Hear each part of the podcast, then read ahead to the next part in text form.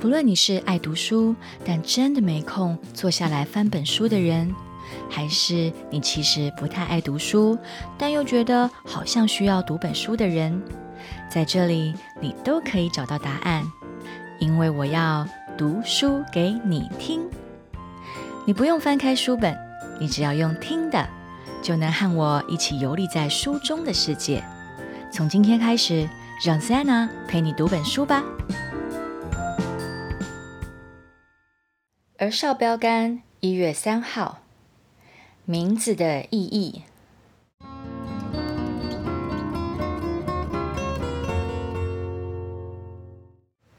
上帝又对亚伯拉罕说：“至于你的妻子萨莱，不要再叫她的名萨莱，要叫萨拉。我必赐福给她，也必使她为你生一个儿子。我要赐福给她。”他也要做多国的母，万族的君王必从他而出。创世纪十七章十五到十六节。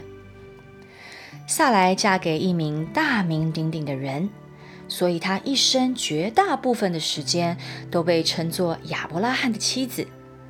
想象一下，假如所有人总是用别的名字而不是你的名字来叫你，例如玛丽的小孩。小山的妹妹，小安的朋友，那会是什么样的感觉跟情景呢？然后到九十岁的时候，萨莱自己成名了，她生下一个宝宝，这件事让她受到重视。不过，这个新的名声完全来自于上帝。上帝因为她丈夫的信心而赐福给她，又赐福给萨莱。为了表示上帝有多么高兴，上帝给他们新的名字。在圣经时代呢，名字有重要的意义，代表个性、身份或是家庭。萨莱的新名字叫萨拉，意思是公主。问问你的父母当初是怎么给你起名字的？你可知道上帝也给你起了个名吗？他称你是蒙爱的。皇族，他的孩子，他按照合乎他对你的人生计划的名字来叫你。或许上帝给你的名字会是医生、奥林匹克选手、技工，或是艺术家。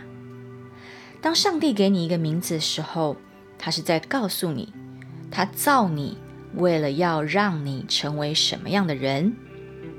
当你长大之后。他可能会给你一个新的名字，就像萨莱一样。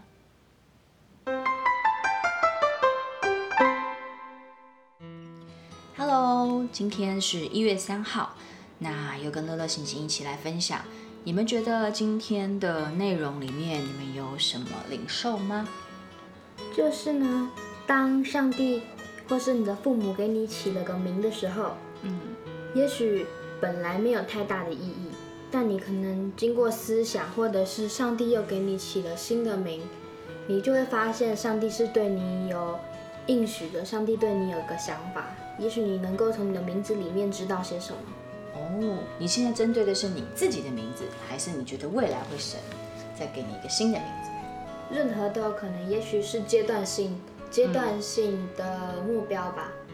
有的时候，上帝先给你取了一号的名字，你就会先在某个时段的时候，你先用了这个一号的名字。嗯。到了二号的名字之后，上帝觉得你第一个事情已经达成目标了，我要给你起另外一个名字，你就能够完成另外一个新的目标。哦，酷哦，这的确。那你要不要分享你自己的？你的名字是什么？乐乐。乐乐。那你知道我当初在帮你们取名字的时候，我真的都有想你们的。为你们的名字祷告吗？有。那乐乐这个名字，你觉得我当初你自己有没有知道我为什么要给你这个名字？就是要让我不要一直很伤心，要随时保持快乐。那记得你是一个需要快乐，而且可以带给别人快乐的人，对不对？嗯。那医生呢？醒醒。他这边后面说，上帝要给你的名字，可能是或是医生，或是运动选手，或是技术，或是呃技工，或是艺术家。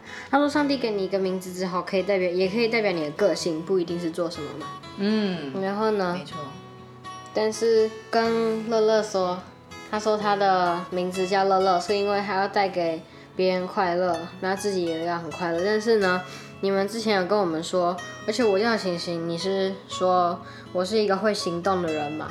然后，但是这这里他们有提到一个是说，那时候是上帝跟你们讲，嗯，说我们是需要叫这个名字，所以他这边就有讲到，上帝会让你们的父母给你取一个好名字。没错，没错。你们真的要感很感恩呢，你们的父母是认识神的人。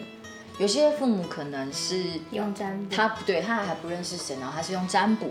可是用占卜的话，有时候其实是上帝的旨意。这样，但是我觉得真的很蒙福的是，如果你的父母是认识神的人，那这个父母就会直接从上帝那边听到说啊，我现在给你这个孩子，然后呢，他将来会要成为什么样的人，所以你要帮他取什么样的名字来宣告。所以，天使告诉玛利亚要叫耶稣，耶稣。嗯，叫他耶稣，然后的名字就是以马内利，就是神与人同在。阿门，没错，就是这样。酷，那你们还有什么灵兽吗？